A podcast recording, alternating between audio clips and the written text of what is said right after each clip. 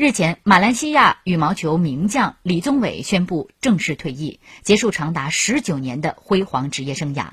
李宗伟一九九八年开始代表马来西亚参加比赛，二零零三年在大马卫星羽球赛赢得首个冠军。此后，李宗伟成绩一路上涨。二零零八年，李宗伟成为国际羽联世界排名第一的球手，成为自一九八零年设立官方排名以来，马来西亚第三位世界排名第一的男单球手。多年来，李宗伟与林丹相爱相杀的情谊被传为一段佳话。